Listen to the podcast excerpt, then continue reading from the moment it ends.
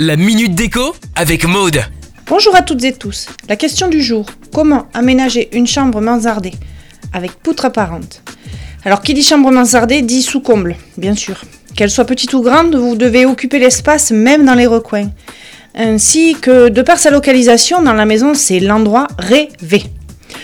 Vous devez d'abord décider de la place du lit. Il sera l'élément central. Il est possible de le placer au centre de la pièce pour faciliter la circulation.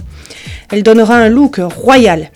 Si vous avez une belle hauteur sous plafond, 1m80 ou un peu plus, misez sur une chaise suspendue, des plantes XXL, de beaux luminaires.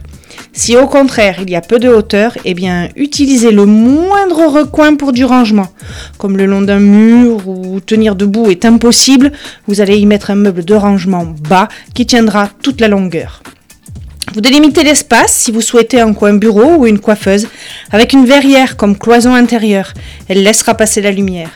Pour être percutant au niveau déco, s'il y a des poutres apparentes, vous pouvez les peindre, les sabler ou encore les laisser brutes. Osez le papier peint sur une partie en pente du plafond ou sur un pan de mur. Un point essentiel dans cette pièce, c'est la lumière. Elles sont généralement assez sombres. Si vous ne pouvez pas investir dans une ouverture, eh bien pas de panique. On pense mur blanc et lumière artificielle.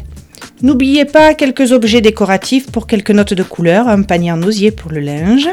Surtout, prenez plaisir à aménager cette chambre sous pente, car elle se ressentira sur votre déco. Je vous propose de nous retrouver sur madeco.maison pour quelques exemples en images. Allez, c'est à vous, décorez Retrouvez la minute déco sur itswanradio.com